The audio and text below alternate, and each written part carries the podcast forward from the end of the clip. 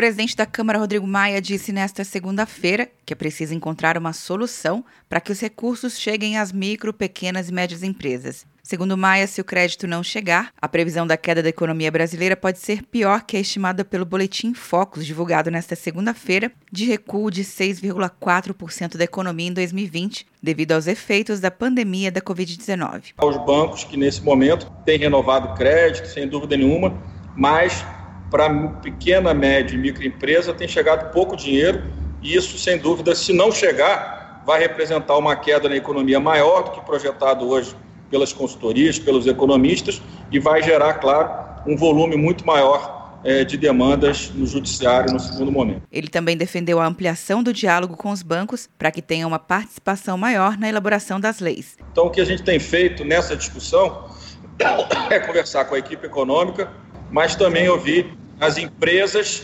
né, e, e, o sistema financeiro, né, para que se encontre um ponto de equilíbrio. Porque se você olhar só o que, o que vê o mercado financeiro da medida provisória, os bancos têm uma visão. Né? Se a gente olhar o lado do setor produtivo, é outra visão. A gente tem que tentar arranjar um ponto de equilíbrio para que todos contribuam a isso. O presidente da Câmara participou de um evento online sobre a importância do judiciário na retomada da economia.